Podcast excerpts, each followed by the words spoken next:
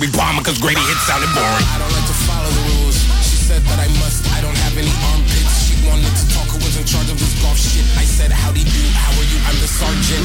And who I are isn't really important. My heart is as dark as that window with carton. So hop in with your friends, gal, and I'll unpark it. And I'll do donuts until the fat one is car sick. It's Young T.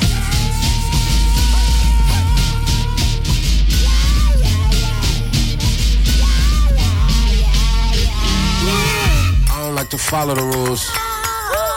And that's just who I am. I hope you understand. And I don't really think y'all cool. So give yourself a hand. No, no, give yourself a hand. Pose for that camera. You better pose, boy, you better pose. And this your life, nigga, I suppose. For the action. Now your face is melting from and the big old lights. Mm, nigga, you asked for this life. Yeah, yeah.